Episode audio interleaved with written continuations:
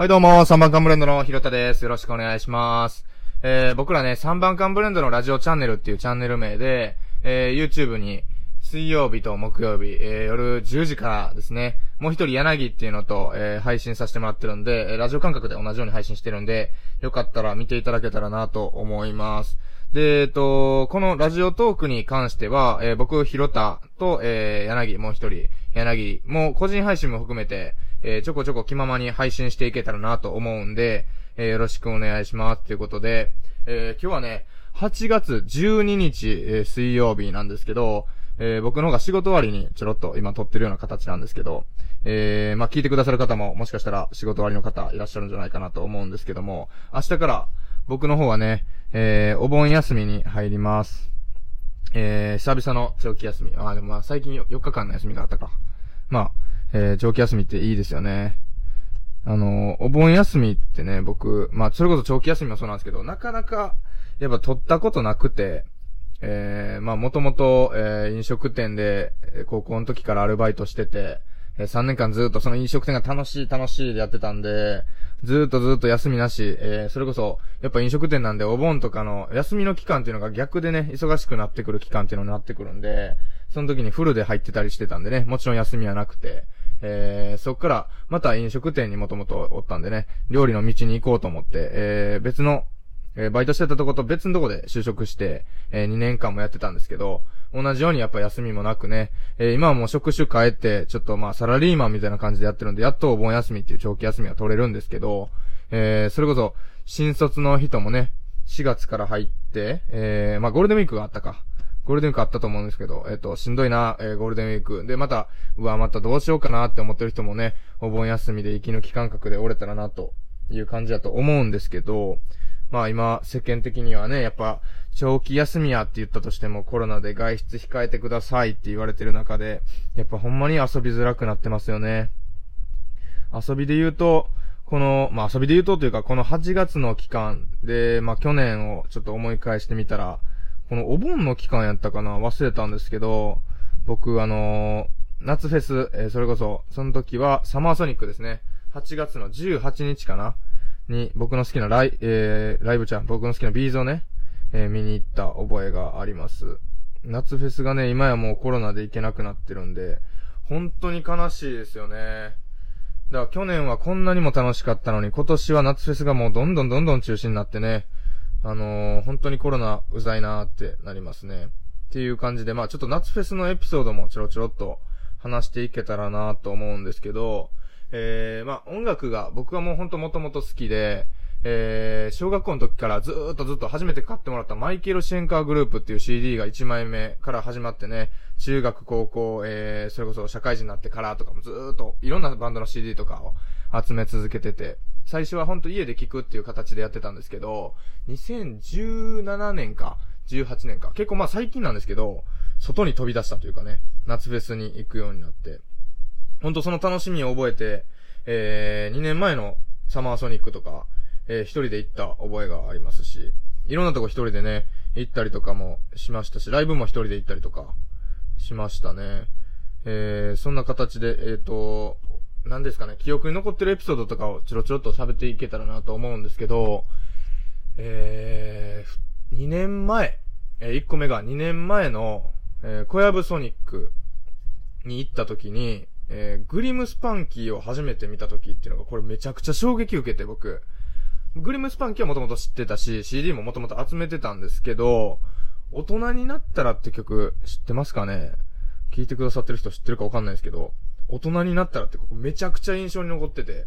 その時小籔ソニック2018かな？多分まあ2018なんですけど、初めてグリームスパンキー見て、えー、小籔ソニックってなんかこう、ホールみたいな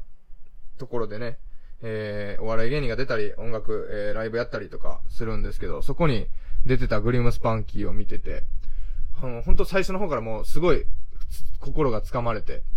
歌声が本当にすごい耳に入りやすくて、で、最初激しめな音楽からバーってグリーンスパンキー歌ってたんですけど、中盤ぐらいかな、あたりに、その、まあ、最初の、何ですかね、冒頭トークみたいな時に、僕、私のお父さん何歳になるんですけど、えー、そのお父さんも、大人ってなんなんっていう質問をしたら、いやー、わからへん。大人ってほんまになんなんかなっていうようなね、なんかちょっとうる覚えですけど、そんな冒頭から始まって、ギターじゃらーんって書き鳴らして、えー、大人になったら歌われた時、僕ほんと衝撃受けて初めて泣きましたね、あの時。横にあの友達とかいたんですけど、それも感じさせないぐらい、すごい僕はもう集中してしまって、そのワールドに引き込まれてしまってね、本当に、なんか、なんやろな、知らず知らずの間に涙が出てたっていう、まあ、小籔ソニック、これ印象深いなと思いますね。えー、で、去年で言うと、まあ、えー、ごめんなさい。これは2018年の小籔ソニックの話なんで、えっ、と、去年の話で言うと、去年の小籔ソニック初めて Perfume を見たりとか、あとはまあ、覚えてるのは、ノリノリの霜降り明星がネタしててね、うわ、ええなとか、まあ僕もこういうお笑いとかで舞台立ちたいなぐらいの感じでちょっと思って、えー、思い出したんで、そんな感じの思い出がありますね。あとは、去年で言うと、僕、まあもともと B'z が好きでね、最初からずっと音楽、 B'z 一本で、そっからロックにこう、徐々に徐々にですけど、年を重ねるがごとにロックの幅が広がっていってね、いろんなバンドを聴くようになったんですけど、最初のことの始まりは、えー、マイケル・シェンカーの CD を買ってもらって、えー、マイケル・シェンカーの YouTube 見てる間に、えー、松本さんに出会って、 B'z の松本さん、ギタリスト、まあ、同じコラボしてるね、えー、 Tak Matsumoto Group っていうのがあるんですけど、それに出会って、そっから B'z を知ったっていう過程になるんですけど、本当に B'z にハマって、でもまあなんかいろんなチケットとかライブ行こうとしてたんですけど、いろんな、それこそあの、飲食店で働いた時とかいろいろなことがあって、チケットは取ったのにチケット代払ってもライブに行けへんかったこととか、いろいろあって、実際マジの話で言うと、去年に初めて僕 B'z 見たんですよね。去年のサマーソニックで初めて見て、その時はほんまに泣きましたね。めちゃくちゃ楽しかった。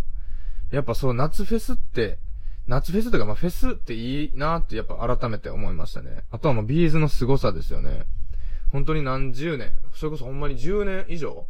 ずーっとずーっと好きで、まあ僕の世代からするとあんま好きな人は、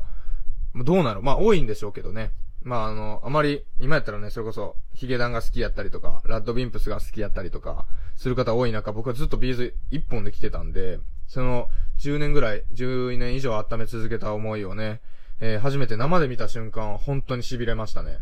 それが去年の夏フェスの思い出かなと思いますね。まあそんな感じで、夏フェスに関して、まあ今年ね、本当にコロナで行けなくなっちゃったんで、それがほんまに悲しいなと思いますよね。夏フェスメインで、やっぱり1年間をね、あのー、まあ去年も夏フェス行ったから今年も行きたいなっていうので1年間頑張る。それを求めて、えー、仕事したりとか、学校頑張ったりとか、それを頭に置きながら何かに取り組むってことをされる方もほんまにおられると思うんで、それが一つ大きくごそっと抜けてしまうっていうのは、めちゃくちゃ悲しいなと思いますよね。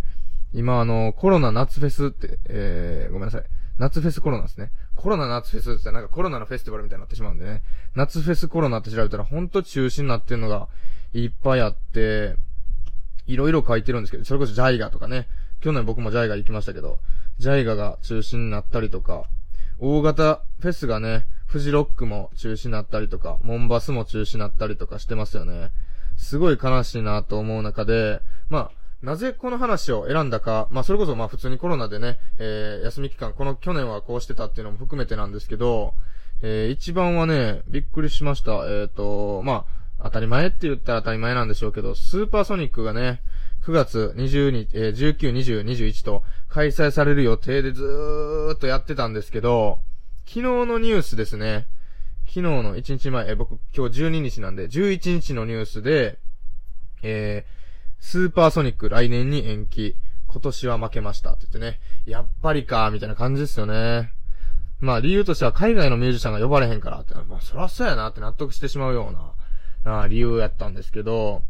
本当にコロナのせいで数々こうフェスであったりとか、まあいろいろ楽しみっていうのが削られてしまってるんで、その分いろいろね、今後にもっとこう、それをバネにしてね、次、またフェス待ってましたって感じになると思うんで、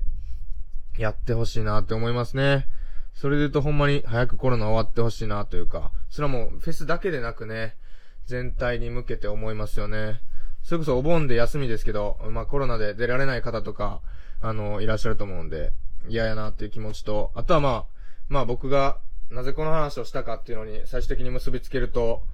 よかったらなんですけど、あの、コロナで暇なタイミングでもいいんで、で僕ら、水木ラジオっていうね、YouTube で配信させてメインでやって、やらせてもらってるラジオ感覚で配信してるんで、それもよかったらね、チャンネル登録とか見ていただいたりとかでも全然構わないんで、お便りとかもお待ちしてるんで、まあ、えー、よろしくお願いできたらなと思います。まあ今回ちょっと夏フェスに関して話しましたけど、まあ、とにかく悔しいと。僕も行きたかったですし、まあ行けんやろうなと思って正直ね、チケットは取ってなかったりとか、あまりこう、フェスの進捗は追ってなかったんですけど、まあ悲しい中ね、やっぱどんよりしてる中でも、まあこういう長期休みパーって遊べたらいいんですけど、まあこういうラジオ配信しながら、まあ、えー、皆さん YouTube とか見ながら、えー、楽しんでいただけたらなと思います。それじゃあ、えー、今日の編はこの辺で、今日の編はこの辺でて変やけど、終わりたいと思います。ありがとうございました。